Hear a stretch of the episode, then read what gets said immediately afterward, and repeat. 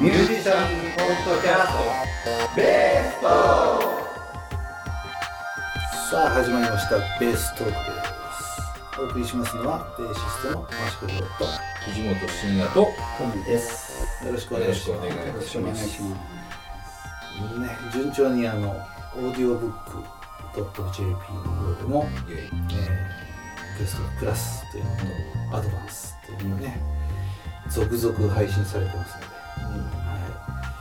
ぜひポッドキャストで聞いてる方はですねオーディオブックの方にぜひ登録の上、えー聞いてもらえるといいかなと思っております、このこの12回はい。からプラスの方でもベースをちょっと弾き始めましたよね。そうですね。ちょろちょろっと弾いてますよ、うんうんなんかあの結構ラフな感じです。ノーカットでお送りしますからみたいな話ですね。うんうんですよ。適当にやってるわけですから。っていうそうそうそうそうそう。うん。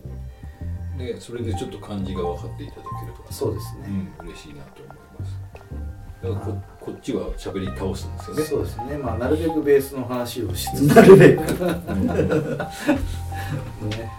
まあその時思いついたことをポロポロと喋ろうかななんてね。でベースセミナーというのをやったらしいじゃないですかああそうなんですよ、えーっと。どんなことをやるんですか？うんとい一応今ねシリーズ化。シリーズ化？はい、なのかな？わかんない。1回目は1回目とりあえずこうみんなが大好き。みんな大好きチョッパー。ああスラップね。ううん。ん今スラップっていうのよ。そうそうそうそうそう。スラップ講座。はい。の基礎ねうん。をやりましょうっていうのをやって、うん。そしたら意外とあのあのまたあの受けたいですっていう方がいらしたので、右手右手の使い方をやってで今回なんと1月の、うん、と13日にやったんですけどね、もうちょっと前になりますけど、あの何でしたっけ左手。左手の使い方、うん。うん。左手をあのどう置いていくかとか、あとはあのどうやって、えー左手を鍛えていくか左手のエクササイズを紹介したりとか、うん。そういうのを、えー、と1時間半かな。なるほどね、であのこうバーッと前に聞いてる方の前でとにかく喋り倒すっていう。ああ みんなベースを持ってくるわけですか。そうそうそう、ん。でね初めちょっと弾いてもらってちょっとアドバイスしようかなと思ったんですけど、そうするとねやっぱ結構持ってったボリュームがうん。あのなかなか多くて、うん。A43 枚ぐらいのやつを持ってって、うん。そしたらボリューム多すぎて、うん。全部伝える時間がないと思って、うん。とにかく喋り倒して、うねん。あのスケールから攻めた。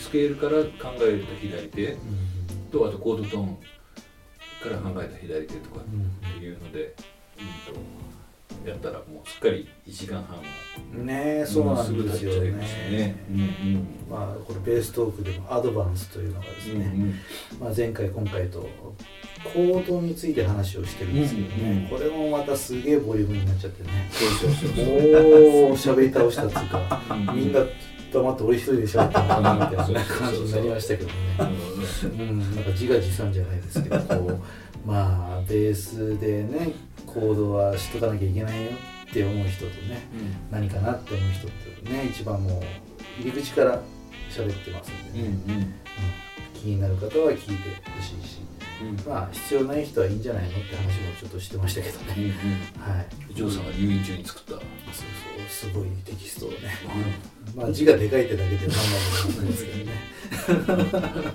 でなんか情報入れようとするとあんまあんまちっちゃくしてもあれかなと思ってね、うんもうすげえでかくなっちゃったんですけど、まあ、スマホで見てもねギリギリ見えるかなみたいな感じでああなるほどね。ております、ああそれはすごい。はい。まあ、PDF のファイルがね今回何枚になるのかな。4枚とか5枚とかになるのかな、うん。と思うんですけどね、えーやっておりますよ。うんうん。はい。まあそんなことをやりつつ、まあ、こっちの方ではね雑談をどんどんしていこうかなと、うんうん。えーベースの音は出さないよって感じなんですけど、そうそうそう。もう抜いちゃってますからね。まあ、前回はそのジャコの話をしていて、まあジャコのね、えー教則ビデオうん。今時あんまり教則ビデオって見かけなくなっちゃったんですけどね、あの教則ビデオっていうのがあってねその話をぜひしたいということでねそれを掘り下げていけたらなと思うんですけど、トムさんは見たことはない？ない。あないというか多分あれですかね。この間のジャコの映画の中に部分的に入ってるのかな。あのなんか黒いスタジオかうそうでねそうそうあのでインタビュアーがいて。そうそうそう。ジェリー・ジモントっていうねソウルのねもう素晴らしい大好きベーシスト僕あのその人が話を聞いてるんですけどあのアレサ・フランクリンとかのあのベースを弾いたりするんですけどね。あのその人がこうふんふんって言って 聞いてるわけですよ。だからジャコのそのドキュメンタリーの時も結構出出てきましたよね、うんそうですね。あのジャコがねなんつって話してそうそうそう。そんな感じ。うんうんなんか普通にちゃんと話してるなと思って、うん。なんかこうちょっとねあのちょっとそういう普通のお話ができないような人なのかなって勝手に私は妄想してましたけど。あのだからものすごくその感覚的に弾いてるってわけじゃないよね、うん。きっとねそうそう。そうものすごくあの、うん、全部理解して正しく発音してっていうか、うんミストーンが全然ない人なんで、そんだけまあねあの中で出てくるこういう練習するんだよっていうのもものすごい早いしね、うんいちいち早くてね。わかんないよそれ。やってることは分かるんだけどなんでこんなスピードで弾けてんの？そうそうそう。うん本当本まあこれがこの人にとっての本当基礎なんだなっていうか、当うんうん。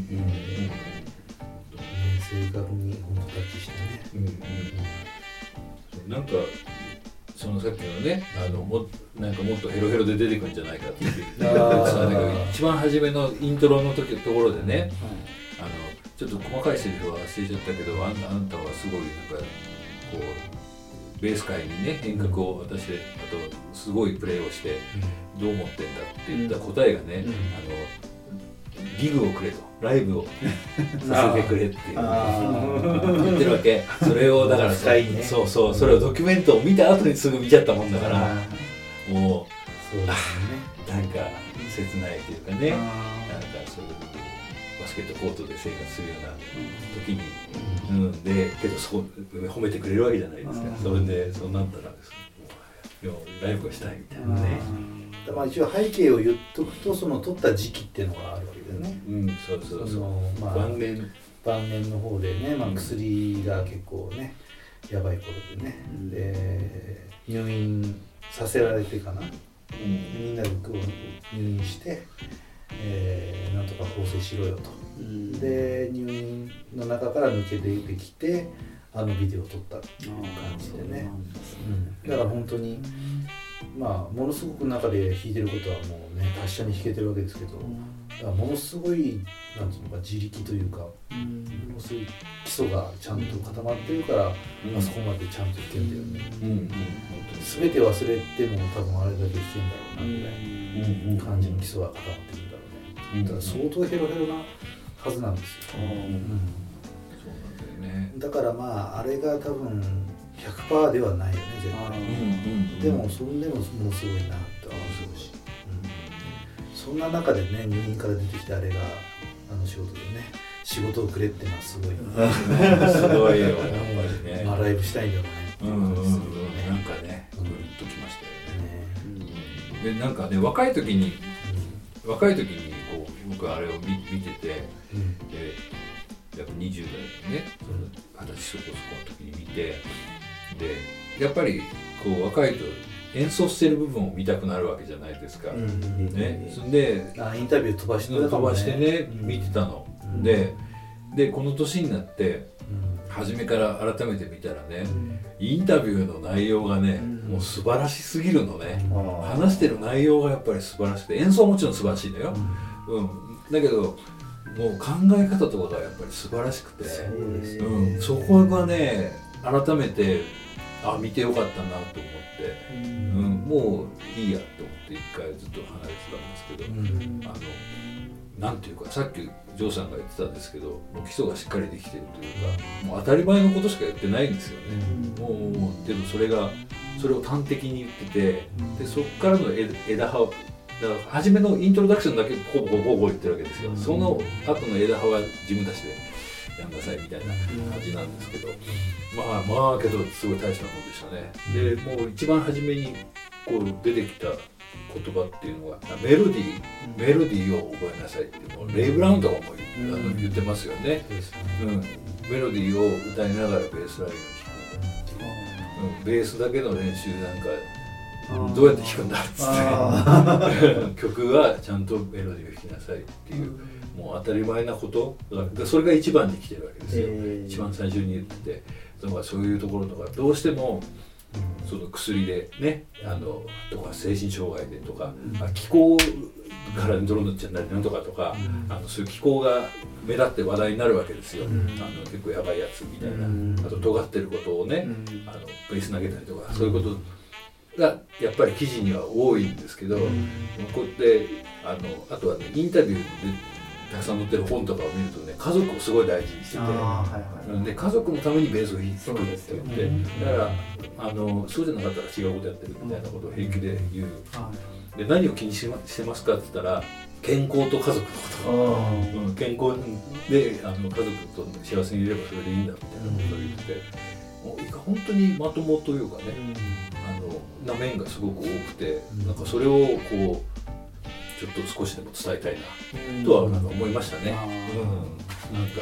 なんですよね。だからまあドラッグをやって気候がっていうのが結局その今でいうそのなんだ双極性障害っていうんですか、うんそう躁うつ病みたいなそうらしいんですよね。うんうつ病とそうその、ね、躁状態とうつ状態が交互に来ちゃうっていうことで、その躁状態の時はもうものすごいテンションが高くてね、そのじゃあこの電気とか見てるとかなりいろんなこと書かれてますけど、まあねいたずらが好きでね、うん。で最後には必ず「俺は分かってんだよ」ってウィンクするっていうんですよね、こんな馬鹿げたことやってるけど俺は正気だぜってウィンクをするんだけどそれをいつの日かしなくなるうん年があって。その頃はだんだんみんながちょっと付き合いづらくなっちゃったっていうのがあってで、まあ、そこで付き合ってくれる人とちょっと遠ざかる人とできちゃってみたいなことがあったりしてね。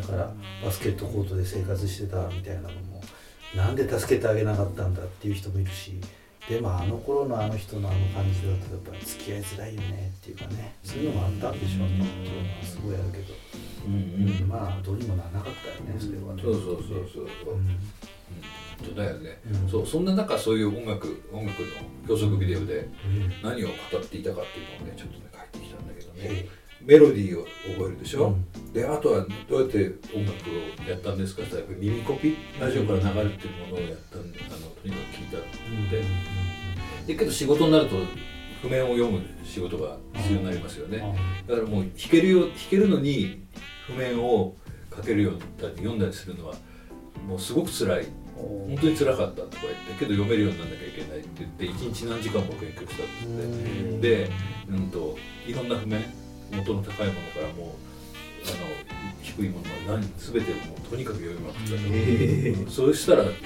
読めるようになった。で自分でオーケストレーション書くようになった。そうそうそうそうそうそう。そうすごく突き詰めちゃう人なんだよね。そうそうそうそうだからね。天才。じゃ天才？すぐ読めるし、まあ耳で聞いてすぐ弾けるっていうのは天才かもしれないけど、けどやっぱりすごい努力が努力はしてあるわけですよね。うん。やっぱりそこがあのなんていうの我々もというか皆さんもうん譜面を読むには努力が必要だなということで、ううん。ん、頑張んなきゃあの頑張んなきゃなって。読みたいぞって思う気持ちがあればね。そうそうそうそうそうう。そうになったりとかね。うん。であとは何？どうやって勉強したんですかって言ったらえとにかく目で見たと。うんライブライブを見に行って、うん。ギタリストでもベーシストでもどうやって弾いてるのか目で見て目で盗むんだって言ってて、やっぱりそこはすごく重重要な要素だと思うの。あの CD だけだとわからないところねあと YouTube とかだけでわからない。もう、まあ、YouTube だとすごい近いからまあでもねさっきもちょっとうちだもんね喋ってたけど結局その YouTube でもねあの別撮りした音源に合わせて振ってますとかでもあるし、音はやっぱりいい音に加工してね別ラインで音が聞いたりするわけだからだからその生でライブで弾いてる音と YouTube で聴く音って多分違うよね、絶対違うと多思う。ね分すごいお化粧された音っていうかね、で CD の音なんか特にもう修正するじゃないですか、うん。ピッチ補正したりタイミングずらしたりとか。でまあね何回も聞くもんだからここ間違ってんなとか、ね、ピッチが低いな高いなって気になったらうん。聞けないから、まあそれはエチケット的に直すんでしょうけど、うんうん。ライブはもうそれがもろに全部ねそうそうそう生で来るからね、うん。そうそう。うん。本当に絶対。うん。熱量も多分すごく違うしね、うん。う感動の仕方が半端ないですもんね。やっぱ感動する時のね、ん。うん。でこれ前言いましたっけ？ブラジル人に言われてて音楽はどこで聴くんだ話一番初めに、うん、とこうブラジル人の人とこうあのやった時に譜面を見ようとしててなんかすごくあのリズムが変則だから譜面を見ようと思ったら「ああ藤も藤もそんな見ちゃダメだ」って、うん。とにかく聞いて合わせてくれって言ってでこうやって聞いて合わせたら「あそれでいいんだそれでいいんだ」っていうふうになってそれを録音して家に帰ってこうやってそれをちゃんと次間違えないようにってことってまたその譜面を見てこうやって弾いたら「藤も藤もそんな見るんじゃない」あのなかなか難しいよね。でそんなね音をね目であの見てでやるなんてねそんなできるわけないっつってうん。あのあの耳で音楽するんだって言われて「はいそうですよね」っていう話で。でそれぐらいまであるじゃないですか。さあ今度またこうやって会ったら「お藤もちろんおい音楽はどこで聴いてんだ」っつって「いやいや耳でしょ」違うんだ。体全体で聴くんだみたいなね体でこう何その時のなんかバイブレーションじゃないけど何かを感じてそこから踊りたくなったりなんか悲しくなったりとかああるだろみたいな。っていうのってさっきのねジョーさんのライブじゃないと分かんないじゃない？YouTube とかっていうのは耳で、まあ、下手したらヘッドホンで聞いたりするじゃない、うん。そうすると体では聞けないからそうですね。うん、ライブを見に行ってこう全身で、うん、感じて。意外に私もなんか友達とかで、ね、それなりに音楽やってる人とかじゃあどういう人のライブとかい行くんですかとか言っても、意外にいやファンだけど行ったことないとかっていう人そうなんかねいるんですよね。むしろ行きたくないっていう方もいまなしたよ。んでとか思っちゃうんだけど、テレビテレビの中のだけのものにしてあー えー、そんなんで行ったら喋れるかもしれないじゃん。みたいな、まあ、それは大きい武道館のドームだから 喋れないかもしれないけどけどじ同じ空気が吸えるじゃんとか言っても、ねいやそうそういうんじゃないんです それはなんかちょっとどうなのっていう。面白いななんかわかる気もするんですけどね。まあそれはなんかこう自分の中で神様化してるんですけど、だからこう存在してないんだと思い込んで この世のものとは思えないっていう感じで見たいとか見に行っちゃうとあ存在してんだとかね。そうそうそう。そうそうなのそうそう。あいるんあ人間だったんだみたいなね。でもねやっぱその場で見てる空気感は本当その場の例えばそれをライブで録音したのを聞かせてもらう何倍ぐらいだろうね。そうですね。10倍100倍ぐらい違うよね。そうそうもう本当に比べ物にならない別別物だっていうぐらい自分で聞きに行ってそれを録音して後から聞くっていうのはその見てる記憶があるからうん。また感動はすごく思い出してっていうのがいいんだけどその場にいないライブ版っていうのはかなりね。そうですね。それは全然違います。違うん全然違う、うん、これはやっぱりね重要な要素だと思うんだよね、そうそうそう。うんだ例えば自分のね気になる人がいて全部 YouTube でライブ見たりとかしてね見てるつもりになってもねうん。多分ほんと10分の1も伝わってないんじゃないかなっていう気はするので、そうそうそう。そう考えるとこうジャコのね話で言うとそうそうさっきあの1回目で言い忘れちゃったんですけど僕一番初めにうわすげえと思ったのは「インビテーション」というアルバムがあってあれライブ版なんですよねで、うん、とそれはわーってなるわけですよ、うん。でもちろん生で見たらもっとすごいんだろうけど、うん。その CD でもわってなるって本物はどれだけすごいんだろうかって。だからそのなんつうのかなあのテレビでね、うん。歌歌手が歌っててピッチが悪いとすごい悪く聞こえるじゃない？うんうんでそのジャコのそのアルバムってものすごく音もいいし、うん。うんみんなの音はクリアに聞こえるんだけど、多分単純にうまいんだよね、うん。なんかレコーディングの技術がどうのとか、うん。マイクこんなん使ってますとかを取り抜けて多分ものすごくいい音でライブしてるのそのまま撮ったらこんな音になりましたっていう感じなのかなっていうね、ああ今日あるみたいね、うん、スタッフってバンドあるじゃないですか、スタッフがこう日本に来た時にこれねその先輩のミュージシャンもこの前おっしゃってたんですけどあのでフェスティバルでいろんなバンドが出るわけですよ。でそしたらいろんなバンドが出るとこうああこうミキサーの人がねこう調整が大変じゃないですか。うわ大変だ大変だって言ってて最後にスタッフが出てきたらもう何にもしなくてもいい状態だったっつって。だからもうステージ上でいいバランスでも出来上がっちゃってるからミキサーで何か手を加える必要がない。そうそうそう。でバンドからの注文もないし もうでお客さんは一番大喜びっていう。ね、うんそうねなんかねすごいそれが印象的だったんだよとかって教えてもらって、かっこだからうちうちらっつうかそのねバンドで活動してた時にそのリハーサルやってね、あのモニターがこうであるとかっていうのをあのある時からもうやんなくなったっていうか、うん。どうでもいいってなったのはそういう話をちょっと聞いたことがあって、うんそのあるライブハウスの社長がね、えーなんだっけ吉田拓郎かな、うん。吉田拓郎がそのやっぱリハーサルでどうのこうのって言ってるのがもうもたもたしやがって切れちゃって、うん。もうモニターなんだなんだ全部片付けろっつって 全部生でやんだみたいな感じになってやったんだみたいな話をねされた時にじゃあうちらもそのモニター使うのやめようと。うん。自分の楽器の音は自分の楽器の音から出して、ね、アンプから出して、まあ、マイクの音はしょうがないですよね。自分の声は返すけどドラムのキックくださいだのギター返してくださいだのっても全然言わない全部下げて自分の声とボーカルの声だけください。で他の音が入ってたらいやもうぜ全然いらないから全部下げてくださいっつって。でそのステージ上で普段スタジオでやってる音にするんですよ自分たちで。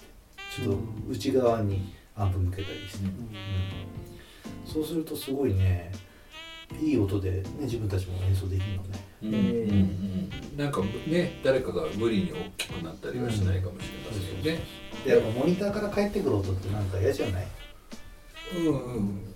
そうね。嫌だ嫌だうん嫌だってうんうん。なんかこう特にベースの場合とかってこうアンプで出した音じゃない音がここから来るんですよ、うんやっぱりこう向こう通ってきてでベースアンプじゃないものからなってるから、うんすごく違和感あって、あんま好きじゃないですよね、でギターの音もやっぱりそいつが使ってるアンプから鳴ってる音とアンそのモニター取った音が全然違くて、なるほどね。だから途中から使うのやめましたっていううん。面白いですね。のうん。なかなかうん。すごい。男らしい。うん、何の話につながるのかなって話ですけどね、ななんでしたっけね、そうそうで何？そのライブをそうライブに行って、あれだ。あの勉強しなさいっていうことだった,、だったんです。ね、そうそう。あと何言ってたかな。あとはねあとはね、うん、といろいろ書いたけどあのこビデオでは言ってないんだけど、なんかのインタビュー記事で興味深いなと思ったのは右手右手はどういうふうにやってますかそれは考えてないよっていう、うん。システムシステムにしてないって。ああ、はい。で教則ビデオの中では弦が1弦から4弦に行く時だけレーキングする。あのオルタネートでは弾かないでで弦が太くなる時は全部レーキングだって。これ交互にやったら多分弾けないかもななんつって、やったりして。うん、だそういうで右手はあそうなんだ。っていうのがあったんですけどジョーさんはそこら辺はどう考えますか？あのね 僕はもうそれ考えないと弾けないと思っててあのできない手順が出てくると弾けないなって自分で思ってて、うんだからもう絶対オルタネートでやってうん。で逆の手順のオルタネートでもやってうん。レーキングでもやってでやっと全部できるのかなみたいななるほどね。うん、その全部レーキング使ってっていうのもなんかこの人差し指のレーキングの後の中指が絶対遅れちゃうとか逆に中指引いた後の人差し指が出ないとかそういうのを強制するのになんかオルタネートでやんなきゃいけない時期があるのかなうん。で最終的に自由になりたいなっていうのはある、なるほどね。その結局そのやっぱり自分でもそうだし弾けてない人を教える時にうんなんかこう絶対楽をしようと思うじゃない？その人間は。うん。自然と。楽な方向に行くわけじゃないですか,、うん。楽になるために何か発明して便利になって楽をするみたいな。なんか無意識に楽をするっていうのがレーキングだと思ってて。うん。で楽なんだけど早く弾けすぎちゃうっていうのがあるよねうん。レイキング滑っちゃう。滑っちゃってね。でそうするとリズムが取りづらくなるからじゃあレイキングを一回封印してオルタネートでやるって時期があってレイキングはレイキングでその速くなりすぎない練習をしてっていうのをやっていかないと正しく弾けないのかなっていうなるほどね。いうふうに考えてはいるかうんうんなるほど。なるレイキングとは？ほどあレイキングさっきの1弦から4弦太こう太い弦に太き1本でデレレレレって。滑らすよ。うにそうそう。一滑る本で弾ハープを弾くよ。みたいな。くわかりやすい。うかね。エコノミーピッキングと思いますね。ああなんかオね。ルタネイトっていうのも一応解説をした方がいいインじゃないですかターネットはもう交互に弾く、まあ、ギターとかだと。ギターだと上に振って下に振ってっていうのをアッ必ずまあ下に行った時は表上に行った時は裏。で、その腕の結びを一定にして音を出す空振りを交えながら弾くといろんなリズムが弾けるう。ん。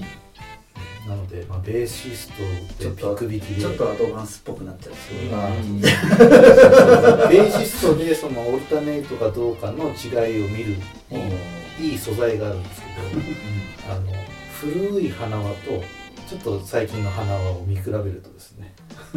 昔の花輪はねオルタネイトができてないんですよ。花輪ってあの芸人のね。いやこれを思い浮かべちゃったの。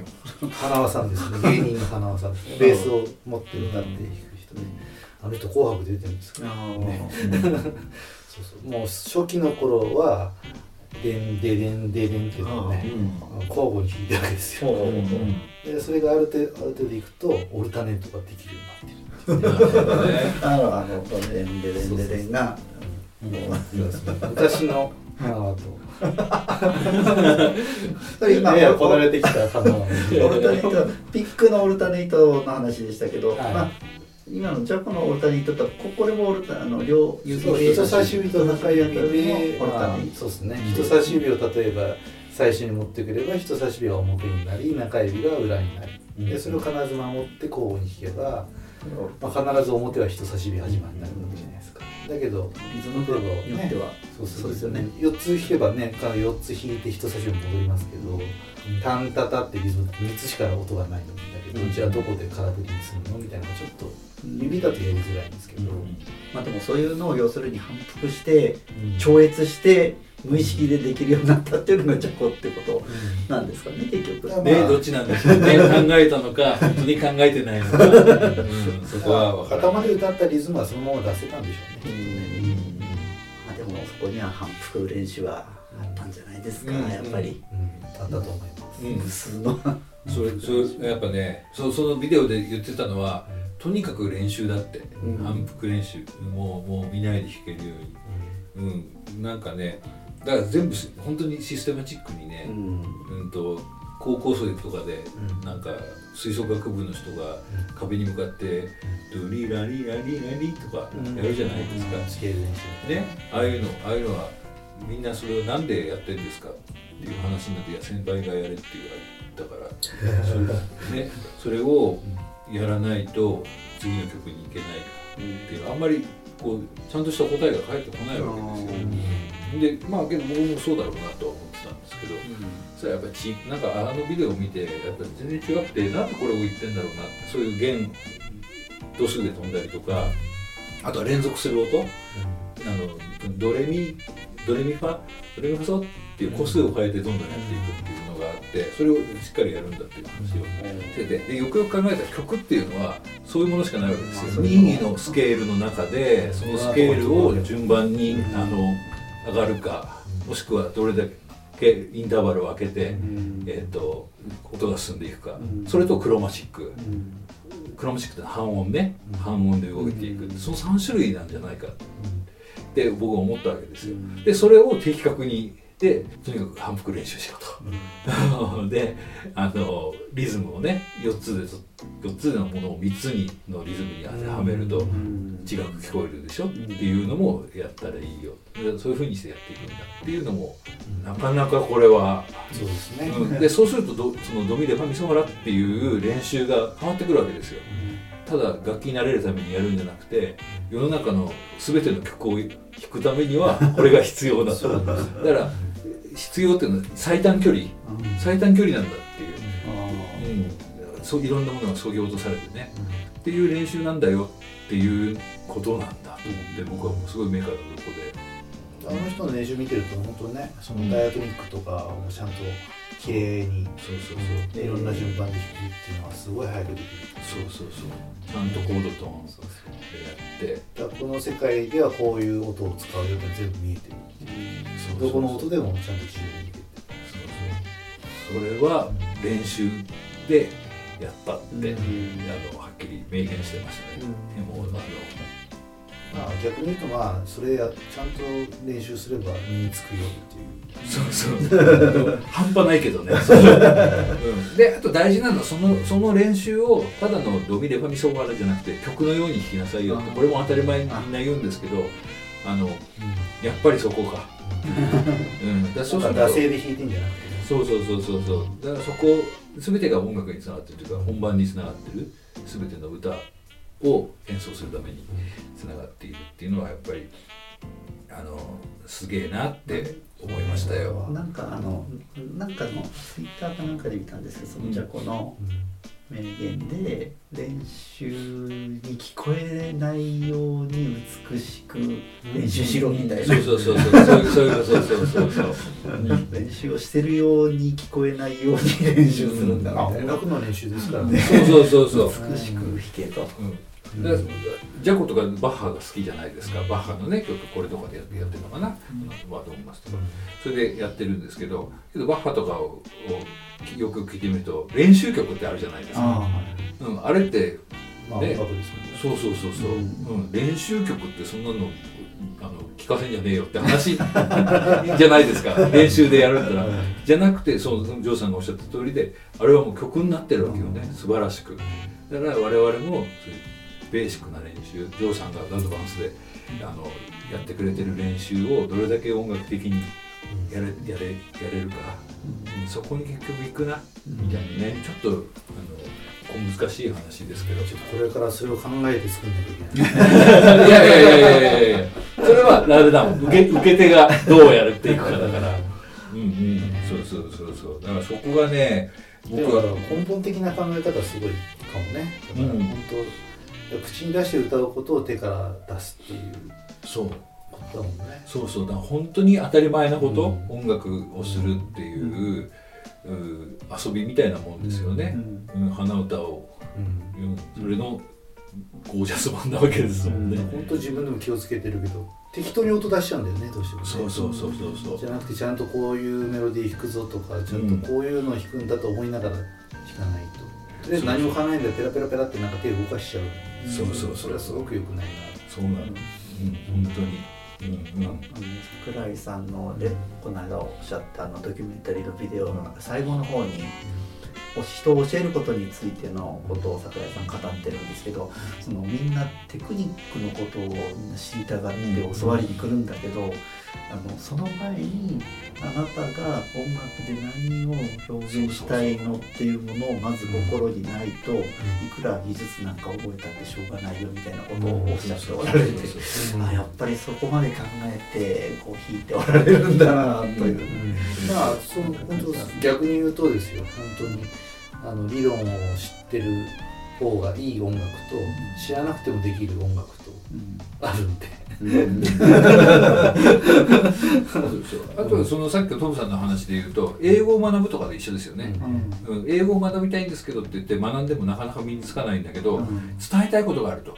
英語で伝えたいことがどうしてもこれを伝えたいっていうのがあると英語が学べるうん。とかが身についてくるっていうのとすごく似てると思いますね。あのや押し付けのだとなかなか難しい、うんっていうう僕もね料理の話またしちゃうんですけど人に食べてもらうっていうのがモチベーションなんですよあるでしょう、うん食べてもらうってモチベーションで僕小2ぐらいからあの家でねウインナー炒めて食わしてたみたいなあれが友達呼ばないでね一人でウインナー食ってたらただの食いしん坊になっちゃうんですけどやっぱぱね人に食べさせるっていうことで、ね、料理がうまくなるみんなでも一流の人ってきっとそういうモチベーションがうん。あってそこまで行きつけるでしょうね。ちゃんと人のために音楽やれる人ってすごく強いですよね。うんうんうん。ね、そこそこがさっきのジョーさんの人は楽をしてしまう人間であるっていうのはあるかもしれませんね自分のためだと楽をしてしまうそうそう一人だとカップラーメンでいいかなとは思うんだけど、そういう誰かに作ってあげるってなるとね、あじゃあこんなこと工夫してこんな風に作ったんだけどどうみたいな感じで。だからそういう意味ではじゃあこうなんかは人一倍なんでしょうね、その家族のためとかっていう気持ちがものすごいものがあってそうですね。その手段として音楽がたまたまなんか巡り合ったというのがあるのかうん、なんかそうそれでそこに戻っていって、うん。そうすると通じつまがっていくというか、な、なんかね。さっきの話もそうですけどだから本当若い時はテクニックその映像の部分ライブの映像とかの部分ばっかりが気になってたんだけどこうやって年取ってくるとそこの考え方、そうですうんそこにやっぱり感銘を受け受けるっていう。うん。でまあまあ平たく言うと一回見たもんでも何年か経って見直すとやっぱ見方変わるから面白いですよって。いうね、うん。そうなの。うんうん、そこだけでもみんなに伝えられたらいいなって、YouTube でも見見れるのかしら？まあ YouTube で見れないことはないかな。うんうん。よく探すと。でもまあ和訳が載ってるのは結構探すの大変かもしれないです。うんうん。でも今ね同時通訳みたいうんうなんやつで、うん、Google 先生とか。そうそうその YouTube にリアルタイム翻訳があるじゃないですか。あれなかなかなかなかの精度ですよねあれ。なかなか。組み飛んであげれ。る。組みってやれば本当に。ね。あこれこういうこと言ってんのかなとうん聞けますよ。なるほどなるほど。うん。素晴らしい。うん、けどもうそろそろあれですよね。いい時間ですよね。そう。でまだ喋りることはいろいろあるんですけどじゃあそれは見てくださいってことで。すね。でね僕がもうこれ最後にねじゃあその僕なりの所感をね、思うと。はい。とにかく音楽に対してオープンでいると、うん。どんな音楽にでもねロックだろうがあれでもでもジャコが言ってた通りで、で何でもこう取り入れる、うん。どっかで自分で決めつけない。っていう感覚が大事ね。でそうするとなんか自分の音楽性が高まるわけですよ、でそれの技術を目であの耳で直接聞くことも大事ですよね、でそれで自分の音楽性が高まると。表現するためにでここからが頭の中で整理をするうん。うん、あのそのまま直接出すんじゃなくてフィルターをしっかり通してこれを表現するためにはどうしたらいいんだろうかっていうのを頭の中で整理してベーシストとしての必要なベーシックな練習を音楽的に行っていくと。すごいまとめですね。うん、そうこれがねあの僕のが見たジャコの教則も見た感想、うん、であと常日頃ちょうど僕が思ってることがあの思い始めたことかいろんなことを教わって先輩方とかからいろんなことを教わっていろんなミュージシャン、ね、ジョーさんとかトムさんとかと音楽をしてってそのビデオを見た時に思ったのがそんな感じ。だからなんかねあのすげえ楽しいじゃんと思って。ねもう一回見たいな。うんうんうん、なんか音楽最高って感じになりましたね年末年始。何回見たかわかんないっていう。かね。うんうんだから当時の自分にタイムマシンで戻って伝えても伝わらないよね。伝わらない。こればっかりは、うん、聞いてるようで、うん、そうなんだ、みたいなね。そうそう人のために演奏するんだよとかさ、そう、うそんなの全然、うん、そうなんだ。自分がかっこよければいいよね。う ん人のためにって意味が多分全然わかんない。そうなんそうそうそう今でもまあそう半分分かってるような分かってないような感じうし。多分ねまた20年後にはまた違う何かが見えてくるんだろうと思ってあとはねこういうちょっとまあこ小難しい話でね受け手によって伝わる伝わらないはあるかもしれないんだけどこれをちょっとちゃんと自分のことこう思ったことを発信するっていうのは大事かなと思って。ですね。うん、で相手がつまんないなって思ってもまあそれはそれ。けどもしかしたらこのポッドキャストを10年後に聞いてみたら、ああ藤本がああいうこと言ってたのかってなるかもしれないし、そうねね、今二十歳ぐらいの人はね、あーつまんない話してるなとかじじかもいじじいが。来たよね。私たちも昔は若かったんですよ。そうそう。うん。そう、ね。うん、っていうまたさらにこう自分から発信しようと心に決めた2020年でございます。ね。はい。はい、こんな感じで、はい。ね、どんどん続けて いけるといいなと。はい。まあ、目指せ100回、そうだね。200回という感じで。ね。そうですね。